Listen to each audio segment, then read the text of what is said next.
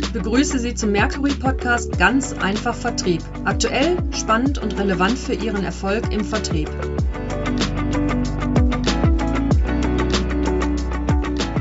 Mein Name ist Markus Redemann und ich begrüße heute in unserem Podcast Ann-Kathrin Heinemann-Becker von Atlas Copco. Hallo Ann-Kathrin. Hallo Markus und äh, ein schönes neues Jahr noch für dich. Für dich auch ein frohes neues Jahr. Ich hoffe, du bist gut ins Jahr 2022 gekommen. Mit, mit sehr viel Ambition und Energie und Dynamik und Ideen.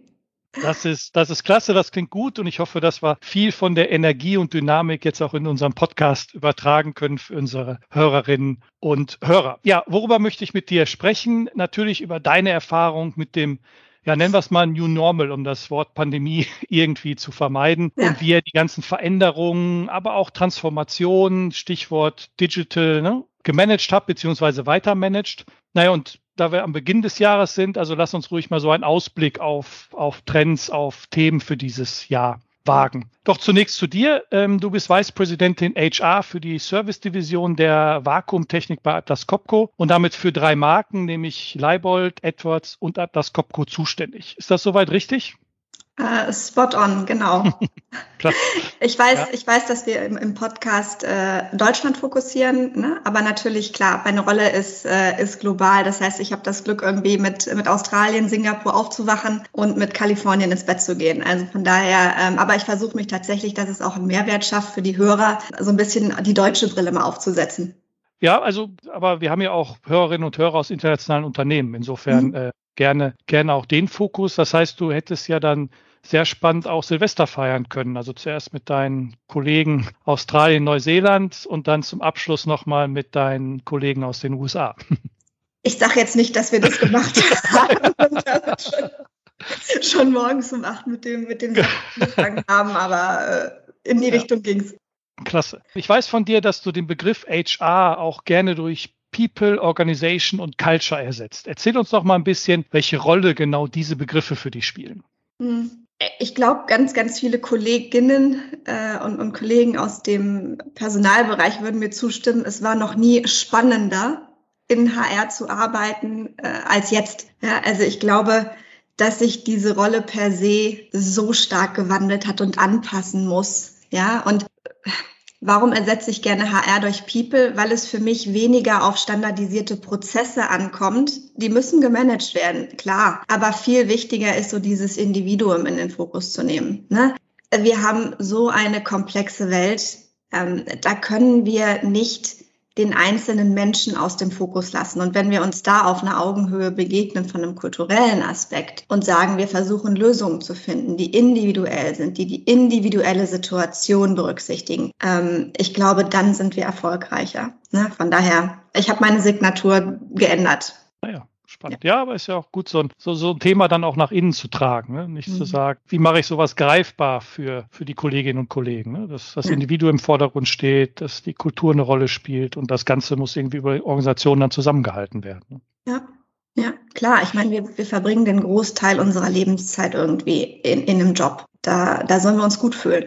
Mhm. Ne? Was nicht heißen soll, dass jede Aufgabe Spaß machen muss, aber wir sollen uns in einem Kontext wohlfühlen. Ja, ich glaube, das ist wichtig. Ja, schöner Punkt, klasse, gefällt mir. Ich habe mir vorher dein, dein LinkedIn-Profil mal angeschaut und, und da erfährt man, dass du erstmal grundsätzlich sehr lernwillig bist und gerne aus Fehlern lernst. Was war denn dein Fehler im letzten Jahr, wo du am meisten rausgelernt hast? Also ich glaube, ich habe ganz viele Fehler gemacht. Ne? Also ich, weil einfach, glaube ich, ja jede Situation eine andere war. Was ich lange Zeit immer auch mal versucht habe, ist so perfekt wie möglich nach außen zu sein. Ne? Also quasi zu sagen, so, ich habe alles unter Kontrolle und ich bin on top of things.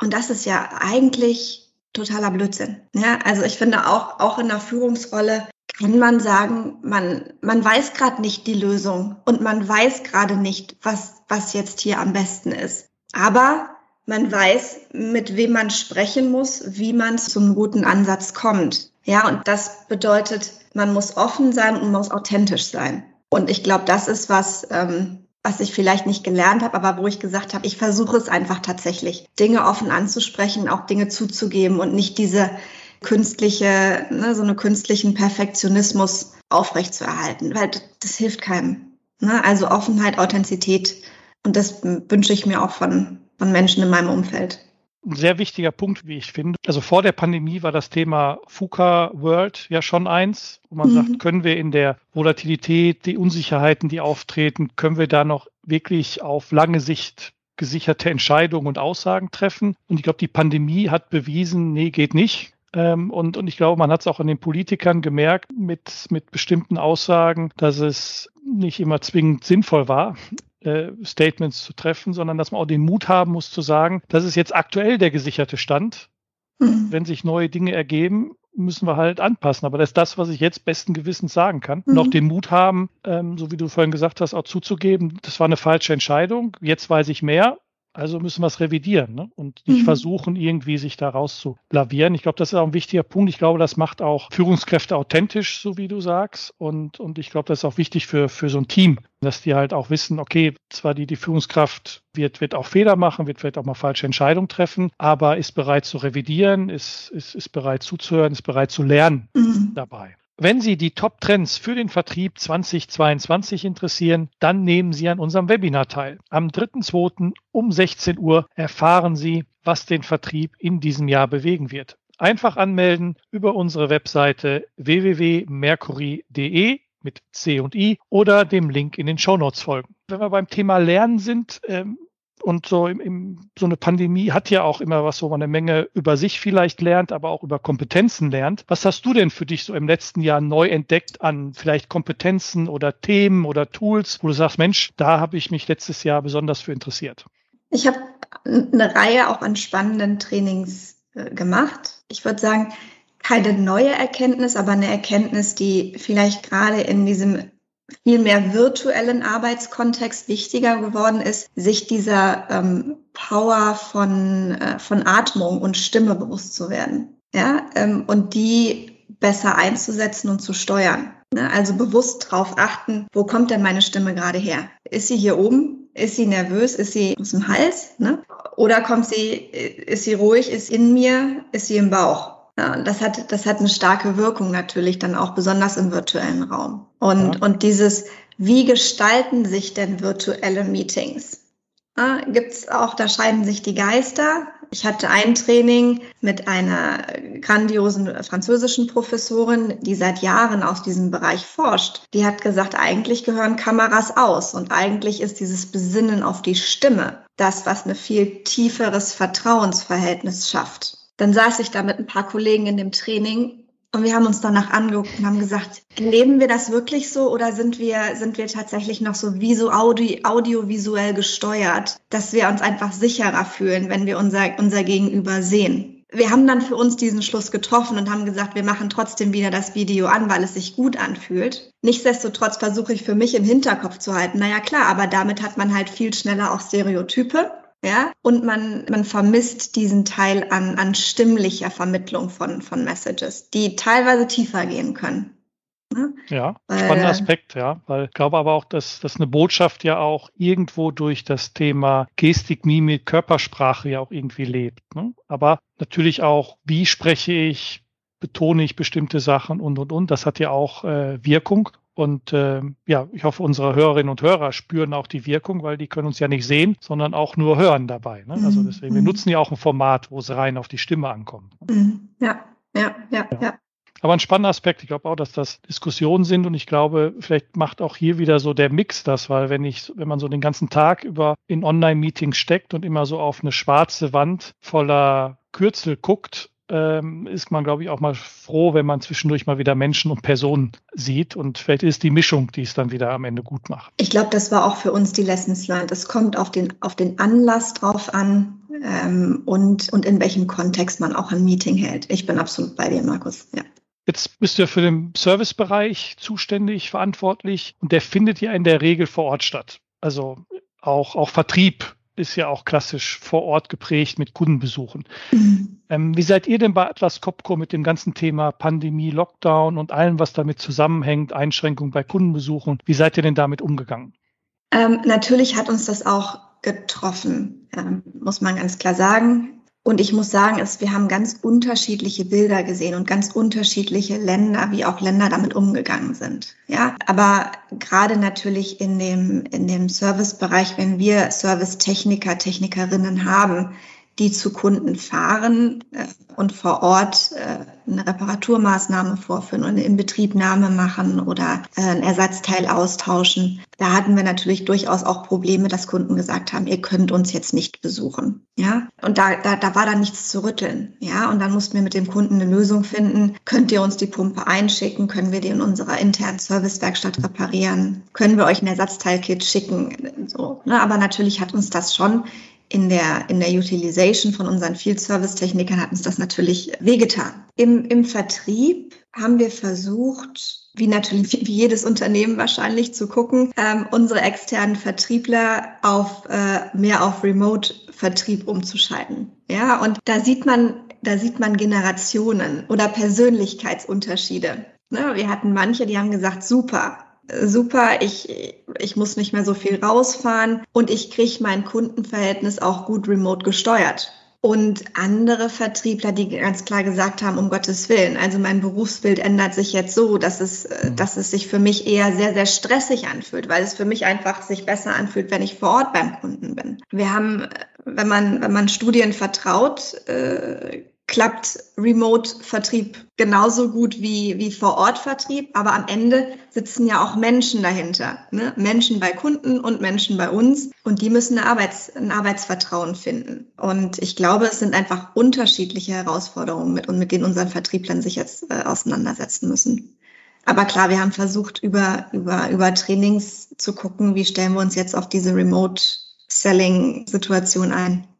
Ja, man spürt in deinen Antworten auch das Thema, wie People, Organization und Culture durchdringt. Ne? Also mhm. verschiedene Persönlichkeiten einstellen, verschiedene Kulturen. Ich kann mir vorstellen, Service war in Australien, Neuseeland anders mhm. als vielleicht in Lateinamerika zum Beispiel, ne? oder, oder vielleicht aktuell äh, dann auch in, in England, als sie alles aufgemacht haben, oder auch mhm. die Skandinavier waren ja ein bisschen mhm was das Thema Lockdown angeht, ein bisschen freier und, und, und. Mhm. Also schon, schon spannend. Aber wie plant ihr jetzt den Vertrieb eigentlich weiter für die Zukunft? Also es gibt ja so Stichworte, also Remote hast du angesprochen, man geht ja mehr in mhm. Richtung Hybrid Selling. Wie ist so die Rolle des Inside Sales? Also was habt ihr da als Vision oder vielleicht auch schon angefangen, um den, den, den Vertrieb der Zukunft aufzubauen?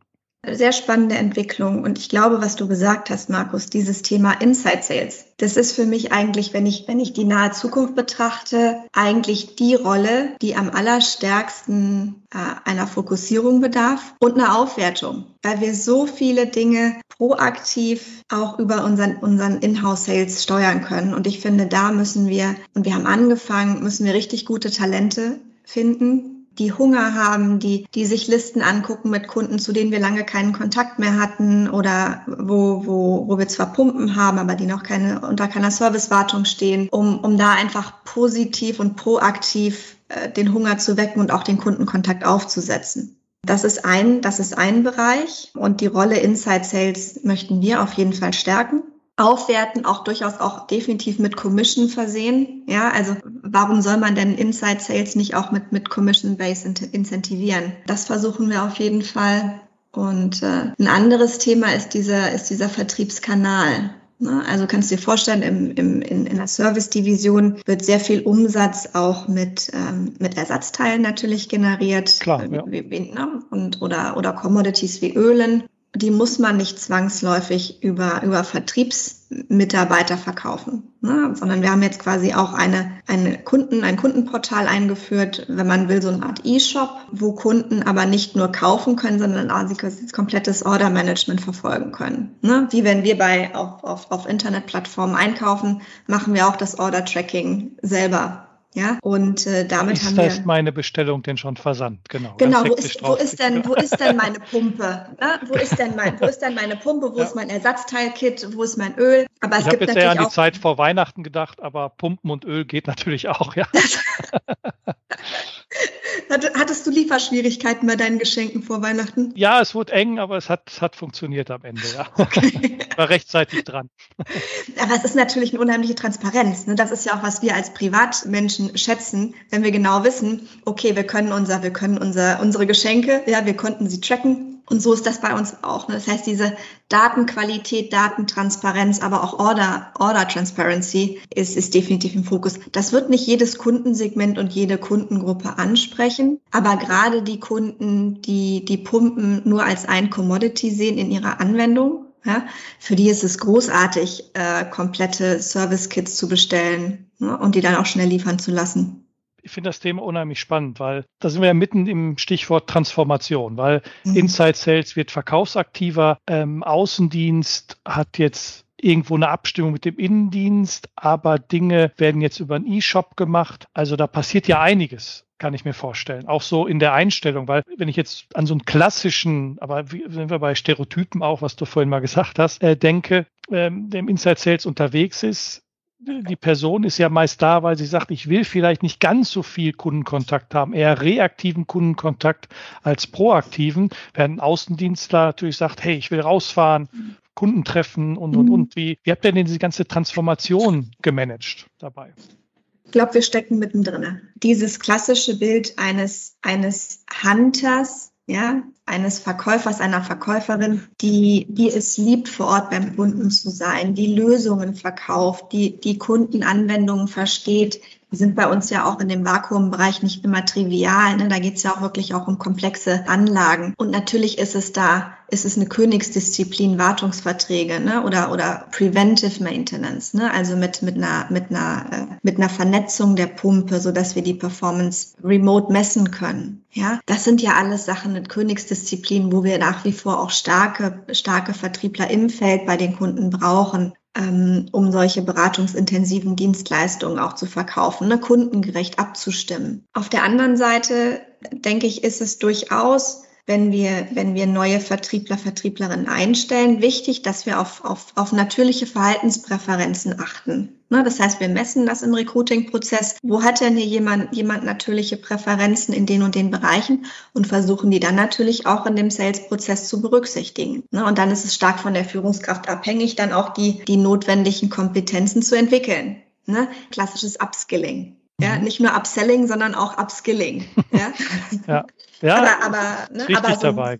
Ja, ne, weil Thema Upselling wäre ja sowas, das würden wir definitiv auch bei den Inside Sales jetzt, jetzt wünschen. Ne? Mhm. Wenn ein Kunde jetzt nur, nur, nur ein, ein Ersatzteil bestellen möchte, warum nicht gleich ein ganzes Ersatzteil-Kit? Dann ist man besser ausgerüstet für die nächste Situation, die kommt. Ne? Genau, also das Upskilling, das Lernen ist dabei wichtig. Mhm. Ähm, wie, wie habt ihr das denn im Unternehmen verankert, gerade das, das Stichwort Lernen, da bin ich auch nochmal bei deinem Hauptwörter Culture, also Lernen als Kultur oder Teil der, der Kultur. Mhm. Wie habt ihr das denn hinbekommen, auch wenn ich jetzt dran denke, einmal rund um den Globus, also vor dem internationalen Aspekt? Atlas Copco als Konzern hat eine ganz, ganz starke Lernkultur. Ja, und die, die basiert quasi auf dem Gedanken, Erstmal ist jeder, jede Mitarbeiterin im Konzern für die eigene Entwicklung und für die eigene Karriere selber verantwortlich. Wir haben keine vorgefertigten Karrierepfade, wir haben keine vorgefertigten ähm, Kompetenzmuster, nach denen sich Mitarbeiter, Mitarbeiterinnen entwickeln. Ne? Wir kommen wieder zum Anfang, äh, Thema Individualisierung. Aber natürlich muss, müssen die Rollen und Erwartungen an eine Rolle müssen schon klar sein.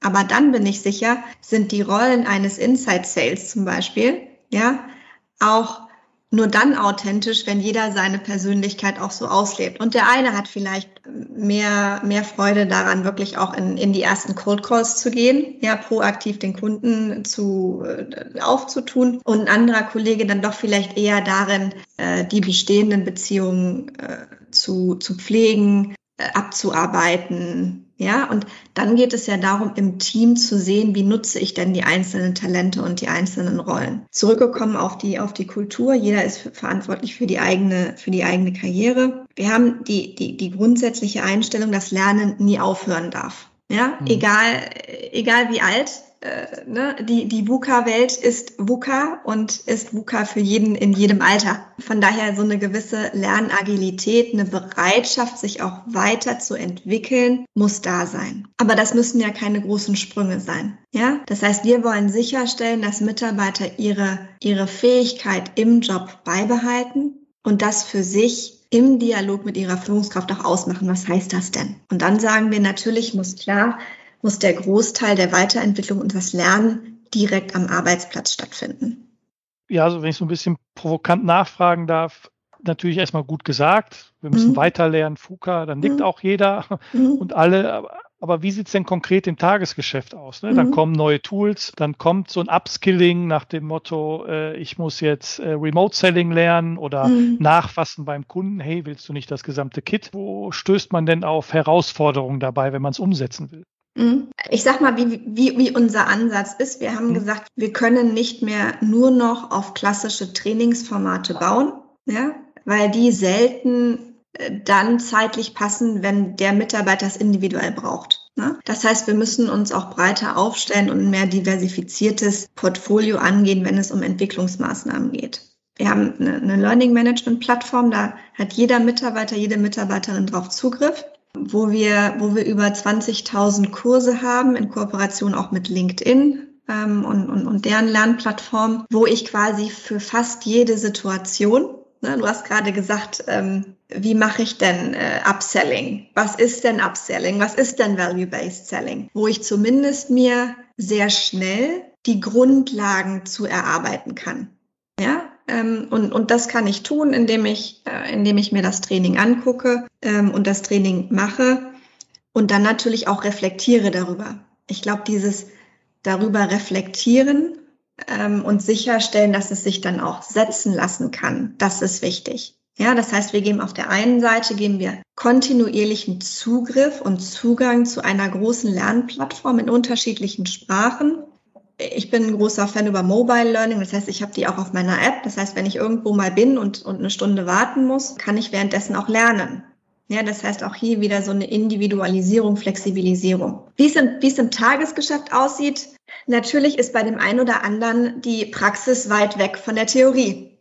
Ja, aber dann finde ich, ist es eine Aufgabe, in ein offenes und ehrliches Gespräch zu gehen. Ja, so. Und wenn Mitarbeiter noch in ihrem Job bleiben wollen, kann ja keiner abstreiten, dass sich die Welt heutzutage schneller ändert, als sie das ja, noch vor ein paar Jahren stimmt, gemacht ja. hat, ja? ja. Und einfach dieses Bewusstsein, wie sich dann auch der Habitus im Privaten verändert. Ja, dass viele Treffen vielleicht in den letzten anderthalb Jahren virtuell auch stattgefunden haben, dass auf einmal sich ne, Zoom äh, Einheit geboten hat. Alexa ist in viele Haushalte eingezogen. Ja, das heißt, mit digitalen Tools, die uns das Leben im Alltag privat erleichtern, umgeben wir uns ja schon. Ja, und warum soll das denn anders sein in einem, in einem professionellen Kontext? Ja, absolut. Ich habe, da dachte ich, ähm, muss es schon als verhaltensauffällig bezeichnen, von der Studie gelesen, dass wir alle 18 Minuten einmal sanft über unser Handy streichen, mhm. nämlich um es zu entsperren ne? und mal mhm. drauf zu gucken. Mhm. Und das ist schon äh, finde ich eine Menge, ne? wenn man sich das mal so vorstellt, ne? viermal die Stunde jeweils immer diese Handbewegung zu machen mhm. ähm, und auf der anderen Seite aber sagen, es ändert sich nichts, ich mache meinen Job weiterhin so wie bisher, ist tatsächlich mhm. schwierig. Ne? Ja, und ich meine auch in dem Thema Data Analytics und was kann man denn äh, voraussagen mit Daten? Ist natürlich ein Bereich, wo wir mit HR noch ganz am Anfang stehen. Ja, aber ich denke, dass auch Datenerhebungen zu Verhalten von Mitarbeitern am Arbeitsplatz starke Indizes dafür auch liefern, wie wir Mitarbeitern helfen wollen, ja, oder helfen können. Ja, also ich meine, Teams liefert dir jetzt schon eine Auswertung, wie viele Zeit hast du in Meetings, äh, in One-to-Ones, in, äh, am, am, am Bildschirm äh, verbracht. Das heißt, dieses, diese ersten Impulse hinsichtlich Arbeitssteuerung ja, und Bewusstwerden von, von der Arbeitsweise haben wir ja schon, aber ich glaube, da ist auch noch großes Potenzial. Ich glaube, das ist auch wichtig, dass also, dass man mit diesen Daten auch umgehen lernt, ne? also auch als Führungskraft. Also, wenn ich jetzt solche Daten erheben kann, was habe ich aber dann davon? Mhm. Was ist, wenn ich meine eigenen Daten sehe? Welche Schlussfolgerungen ziehe ich daraus? Auch das, glaube ich, wichtig. Ja, und da ist, glaube ich, wichtig, auch was, was Lernen angeht, wirklich dann sich auch einen Raum zu schaffen, um um das zu reflektieren. Wie machen es denn andere? Was kann ich denn von anderen lernen? Ja, wie haben denn andere für sich so eine Transformation geschafft? Wo sind denn meine Early Adopters? Wo sind denn Menschen, von denen ich lernen kann, von denen ich mich inspirieren lassen kann? Und, und für, ne, für, für die Sales-Leute, auf unsere Sales-Leute zurückzukommen, muss man denen natürlich schon ein Netzwerk geben und eine Plattform geben, sich mit anderen auszutauschen, was das Lernen angeht. Ja, weil die gehen nicht jeden Tag ins Büro oder treffen sich in fixen Strukturen virtuell. Aber ich glaube, dieses Bewusstsein voneinander zu lernen und sich zu vernetzen und auch Hilfe zu holen ne? und einen Coach zu holen und, und einen Mentor, ich glaube, das ist wichtig. Ne? Weil ja. jede Rolle, jede Rolle ändert sich, aber wahrscheinlich die, die der Sales Talente ähm, wahrscheinlich so bedeutsam, weil die am Ende auch den, den Erfolg des Unternehmens ausmachen. Ne? Klar. Ja, du sagtest vorhin, reflektieren ist wichtig. Ihr habt viele Angebote für selbstgesteuertes Lernen. Und da tauchen ja immer zwei, zwei Themen auf.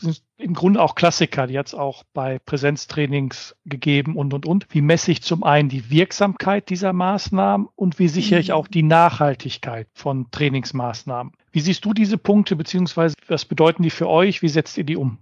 Ich, ich finde diese Messbarkeit von Trainings fand ich immer schon schwierig fand ich schwierig und habe da für mich auch noch nie einen, einen perfekten Weg gefunden. Ich, ich glaube, es gibt Experten, ich glaube, es gibt äh, Hochrechnungen. Traue ich denen? Ich weiß es nicht. Am Ende ist doch ein Training was, was zu einer Verhaltensveränderung anregen soll. Ja? Und wir wissen alle, bis sich ein eintrainiertes Verhalten ändert, braucht es einfach Praxis und es braucht mindestens 60 bis 100 Mal ein anderes Verhalten, was, was mein limbisches System dafür auffordert, mein Verhalten zu ändern. Ja, das heißt, ich würde sagen, ein Training gibt immer einen Impuls. Dann muss ich aber, dann muss ich entscheiden oder muss gucken als Unternehmen, wie unterstütze ich denn den oder diejenige, diesen Impuls auch auszuprobieren mhm. und zu verfolgen. Ja, genau, ja. Und zu bestärken. Ja. Und wenn ein Impuls kommt und ich ein Verhalten ändere, heißt das am Anfang, ich werde immer Fehler machen und ich werde unsicher sein. Ja? Und dann eine Kultur zu haben, das trotzdem wertzuschätzen, zu sagen, ja super, ich habe gesehen, du hast es anders versucht, das war noch nicht perfekt, mach aber weiter. Ja? Mhm. Ich glaube, und das dann als Führungskraft, diese Verhaltensveränderung A zu beobachten, B zu gucken, ist sie denn beständig und C dann auch zu komplimentieren. Ja, mhm. weil wenn ich das dann sehe, dann muss ich auch offenes Feedback geben und sagen, super, ich, mir ist das aufgefallen dass sich da was getan hat. Mir ist es aufgefallen in der und der Situation, dass du dich anders verhalten hast. Das hat das mit mir gemacht und daher bestärke ich das jetzt wieder zu tun. Ne, also ich glaube, Feedback und Rückmeldungen ist ganz wichtig. Ja, ich glaube ja auch ein sehr wichtiger Punkt, den du da ansprichst, dass ich das als Führungskraft wahrnehme, was da passiert und dann noch den nächsten Schritt tue und das als Feedback zurückgebe und zurückspiegel, ja. ähm, um das ja weiterhin das Verhalten in die richtige Richtung zu unterstützen und zu fördern. Und wir kennen das ja alle. Ich nehme mich nicht aus. Ne? Wir, gehen, wir gehen in ein super Training. Wir haben so viel Inspiration und denken, ja, großartig, stimmt, mache ich. Dann drehen wir uns um. Wir sind am nächsten Tag in unserem Daily Business und alles ist vergessen. Ja? Und ich glaube, wenn man da sagt, ich muss nicht alles von dem Training mitnehmen, aber ich picke mir die für mich ein, zwei, drei wichtigen Punkte raus. Ich mache mir jetzt schon klar, wer kann mir denn dabei helfen, die auch tatsächlich umzusetzen? Ja, wer, wer tritt mich denn am Ende auch in den Hintern, wenn ich es nicht tue? Ja, und wofür sehe ich denn auch für mich einen Mehrwert, mich in den Dingen zu verändern?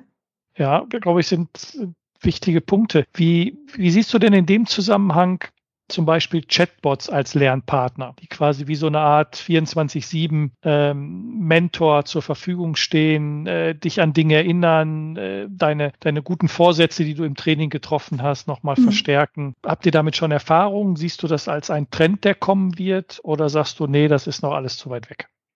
Ich glaube, unterstützen kann das richtig gut sein. Und ich glaube, es kommt dann wieder ein bisschen auf diese Individualität an. Ne? Also manche werden es lieben, werden es nutzen. Das sind aber auch, glaube ich, die, die wahrscheinlich eh schon sehr strukturiert auch bis jetzt ihren, ihren Lernfortschritt gemessen haben. Werden wir alle damit erreichen? Ich glaube nicht. Ja, aber ist es was, wo man sich definitiv künstliche Intelligenz nutzbar machen kann? Klar, natürlich. Ja, wenn wir so an neue Technologien denken, können wir auch schon mal so einen Blick in, in den Rest des Jahres 2022 werfen. Wo siehst du denn die drei größten Herausforderungen für Learning und Development in den Unternehmen? Wo sehe ich unsere Herausforderungen, unsere drei größten Herausforderungen? Also dieses Thema selbstgesteuertes Lernen. Wir haben uns eine, wir haben uns gesagt, okay, wir möchten, dass das mindestens vier Stunden äh, pro Quartal selbstgesteuert gelernt werden. Das ist für uns als Messgröße gesagt da einfach zu gucken, wie, wie können wir ein Lernangebot so attraktiv machen, dass, dass Mitarbeiter auch, auch das nutzen und tatsächlich auch eher ne, wirklich für sich Pull nach dem Pull-Prinzip die besten, die besten Lernmöglichkeiten erachten. äh, dann ist das Thema, wie können wir auch das Thema Coaching und Mentoring virtuell gestalten? Ja, das versuchen wir jetzt. Ähm, ich persönlich bin Coach und ich finde, es kann auch sehr gut virtuell gecoacht werden. Ähm, sehe aber auch an der einen oder anderen Stelle, dass es da noch äh, Resistenzen gibt, möchte die aber abbauen, möchte tatsächlich mehr auch virtuelles Coaching anbieten, weil ich denke, das ist wichtig. Und nach wie vor wird es eine Herausforderung sein, wie wir, wie wir lernen und uns organisieren, weil wir werden auch 2022 einen Großteil unserer Arbeit virtuell erledigen. Ja, Na, oder beziehungsweise wird es ähm, virtuell oder dieses hybride Arbeitsmodell wird auch für uns der, der Weg nach vorne sein mit allen Vorteilen, die es hat. Ne? Flexibilität, Individualität, aber heißt natürlich auch, dass ich mich anders organisieren muss und mir auch bewusst Zeit nehmen muss für Interaktion, Kollaboration und auch für Lernen. Klasse. Man könnte es schon fast als schönes Schlusswort nehmen. Ich glaube, es waren sehr viele schöne äh, Inspirationen für unsere Hörerinnen und Hörer dabei, sehr viele gute Denkanstöße, die du mit, mitgebracht hast, auch die Beispiele, wie ihr selbstgesteuertes Lernen umsetzt, ähm, wo da noch Herausforderungen liegen und wie ihr die Transformation meistert. Nun ist noch nicht ganz vorbei. Wir haben gegen Ende immer noch ja, so eine kleine Rubrik mit kurzen, knackigen Fragen und dementsprechend auch kurzen, knackigen Antworten. Also es gibt immer so eine Auswahl für dich mhm. und, und du, du sagst einfach, in welche Richtung du tendierst und wenn du Lust hast, vielleicht noch mit einer kleinen Begründung dabei. Ich fange einfach mal an. Also Stichwort To-Do-Listen. App oder Zettel? App. Virtuelle Klassenräume oder Präsenztrainings? Beides. Also hybrides Lernen auch da. Hybrides Lernen, ja. Selbstgesteuertes Lernen oder mit der Führungskraft vereinbarte Weiterbildung? Beides. Jetzt aber, der, aber bei der letzten Frage gilt es nicht. mit der, mit der Joker-Antwort beides. Kreativität oder Planung? Kreativität. Klasse. ganz, ganz herzlichen Dank an Katrin für den Besuch hier bei uns im Podcast. Hat sehr viel Spaß gemacht, mit dir über die Themen Transformation des Vertriebes und Lernen, Rolle HR zu unterhalten. Ich wünsche dir persönlich und auch deinem Unternehmen sehr viel Erfolg im Jahr 2022 und darüber hinaus natürlich und freue mich, wenn wir uns dann vielleicht mal in einem Podcast wiedersehen und dann nochmal zurückschauen, was hat sich denn an deinen Vorhersagen bewahrheitet. Vielen lieben Dank, Markus. Äh, hat Spaß gemacht. Ich wünsche dir einen sehr, sehr guten Start weiterhin in das Jahr 2022. Herzlichen Dank, Ann-Kathrin. Danke.